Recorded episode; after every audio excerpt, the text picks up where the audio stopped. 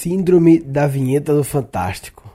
Eu tô aqui no domingo, já virou segunda na verdade aqui, já comecei na madrugada, mas agora há pouco, né, acabou o programa Fantástico e eu nunca assisto, mas hoje tava, ficou ligado aqui na TV da sala, talvez porque tava ligado antes, sei lá. Na verdade, o Fantástico, mesmo quando a gente não assiste, ele para minha geração, pelo menos, né? Talvez o pessoal mais novo não tenha essa sensação, mas para minha geração, o pessoal com 30 para cima, tem um simbolismo, né? O fantástico, aquela vinheta do fantástico, todo domingo, tchá, tchá, tchá, tchá, tchá, tchá, tchá, Foi uma imitação muito boa de vinheta não, mas enfim.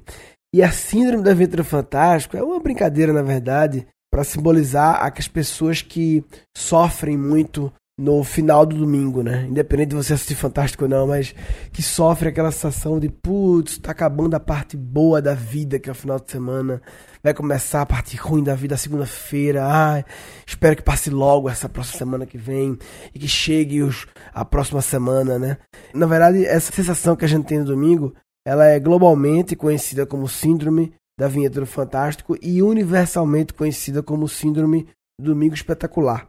Entendeu a piada? Não. Globo, Record e tal. E também é conhecido entre os jovens como síndrome do Game of Thrones né, também.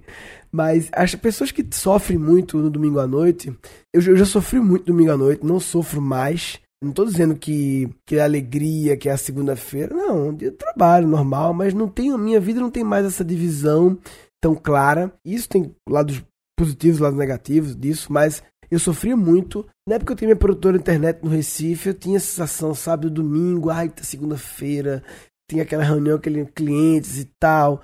Eu gostava do que eu fazia quando eu tinha produtora internet, mas eu gostava, mas não tinha um grande propósito, não tinha e enfim, eu gostava, mas gostava de algumas coisas, mas tinha as outras muito ruins. Enfim, eu sofria. Eu tinha esse sentimento, que hoje em dia eu nem tenho mais. Não, há muito tempo eu não tenho mais esse sentimento. Acho, normalmente as pessoas que sofrem muito domingo à noite são as pessoas que vivem no modo 5x2, né, que eu chamo, que é o modo 5x2 é o modo 5 dias tristes e 2 dias felizes do ano. E eu acho que eu vivo no modo 7x7, que é um modo 7 dias felizes, com possibilidade de serem tristes também, mas normalmente são felizes. E eu não tô dizendo que o, um é melhor que o outro, não, tá? Tô apenas dizendo que são diferentes. Um é o modo 7x7, é um modo que tudo acontece toda hora e que, enfim. E o modo 5x2 é um modo Hoje em dia, é, assim, não dá pra julgar, né? Cada pessoa é cada pessoa, mas eu acredito que o modo 7% é mais legal. E todo mundo pode viver, tá? Não é uma coisa que, ah, não. Sempre que fala essa coisa de gostar do que faz, né? De gostar do que faz, sempre rola uma coisa meio que assim, ah, mas nem todo mundo pode gostar do que faz. Cara, eu acho que todo mundo pode gostar do que faz, sim. Quando a gente pensa assim, ah, nem todo mundo consegue esse papo de fazer o que ama e tal, a gente tá sendo talvez preconceituoso em achar que fazer o que ama significa ficar rico ou se que só se ama alguns tipos de coisas, né? Então, sei lá, o cara trabalha como caixa no McDonald's.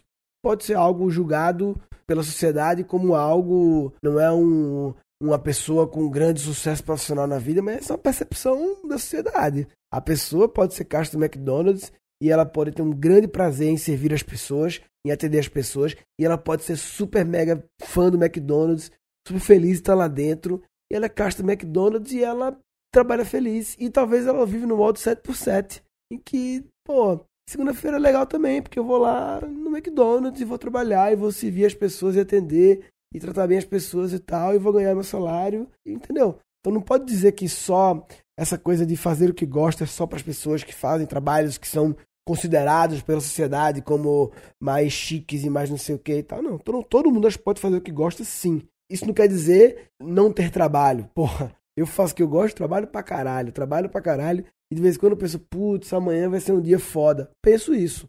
Mas sem necessariamente esse padrão 5 por 2 né? Bem, eu acho na verdade a SVF, né, a única coisa que eu recomendo é se auto-observar. Não é tronar, vou então parar com isso, não. É começar a perceber, você sente mesmo isso, o que exatamente causa esse sentimento, tem alguma coisa específica e entender que dá para mudar, velho. Ninguém tá escravo pro resto da vida de nada.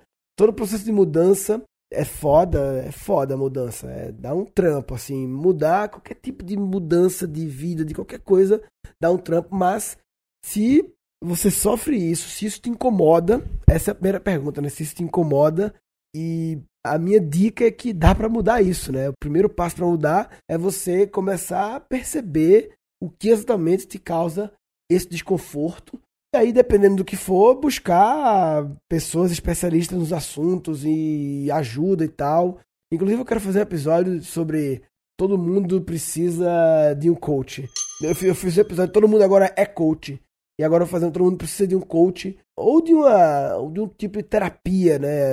Algo equivalente, ou seja, de um tipo de ajuda, porque é difícil passar a fazer processo de mudança. Quando eu falo mudança, não é só mudar de, de trabalho, não. Qualquer mudança de comportamento, de hábito. E quando você tem uma pessoa que te ajuda a te autoconhecer. Enfim, eu tô falando do episódio já. Bem, antes de fazer o resumindo e finalmente, eu queria só lembrar que está disponível a série Quatro Habilidades do Futuro, que eu acho que é a parada assim de conteúdo mais foda que eu já fiz até hoje, assim. É, é uma aula, né, que falo, a primeira aula eu falo sobre o futuro e um resumão da Singularity lá e de que tipos de empregos podem sofrer ameaças da inteligência artificial e da robótica e das máquinas em geral. Então, dois panoramas do futuro e bem fundamentado, bem direitinho. Conto coisas da minha história que muita gente não sabia, alguns detalhes. E o segundo vídeo que entrou Agora, junto com a, o Fantástico, tinha essa piada aí de entrar junto com o Fantástico, porque eu falo da vinheta do Fantástico no vídeo no primeiro episódio, e agora o segundo a gente combinou de entrar junto na hora do Fantástico, em que eu falo as habilidades do futuro, as quatro habilidades do futuro, na minha teoria, que é uma combinatividade de várias teorias, enfim. Eu acho que esse é uma parada que vale a pena ver. Se você já viu, ótimo.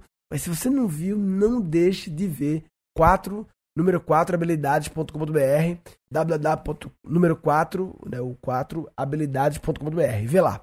Resumindo, queria falar nesse episódio sobre a síndrome da vida do fantástico, essa agonia que dá domingo à noite de que a gente, ai meu Deus, segunda-feira vai começar.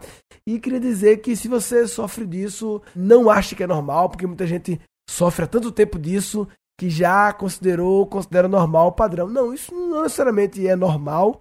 Vale a pena você aprofundar porque tem esse sentimento e caso você se desconforte muito com ele, tentar o processo de mudança. Não é obrigatoriamente é algo que ah, não, todo ninguém pode sofrer isso. Se você sofre isso, você está com problema. Não, é, eu chamo de síndrome, é uma piada só, mas é algo que merece no mínimo um pouco de avaliação, autopercepção e autoconhecimento. Se você não está investigando a sua síndrome da vinheta do Fantástico, você está de brincadeira na tomateira.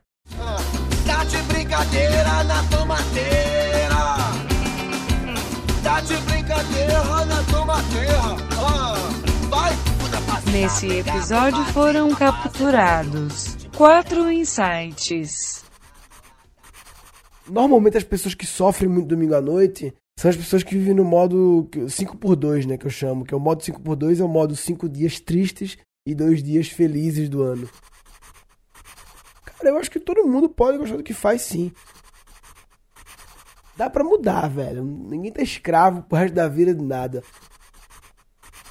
O primeiro passo para mudar é você começar a perceber o que exatamente te causa esse desconforto. E um episódio futuro. Inclusive, eu quero fazer um episódio sobre todo mundo precisa de um coach. Falou, papai.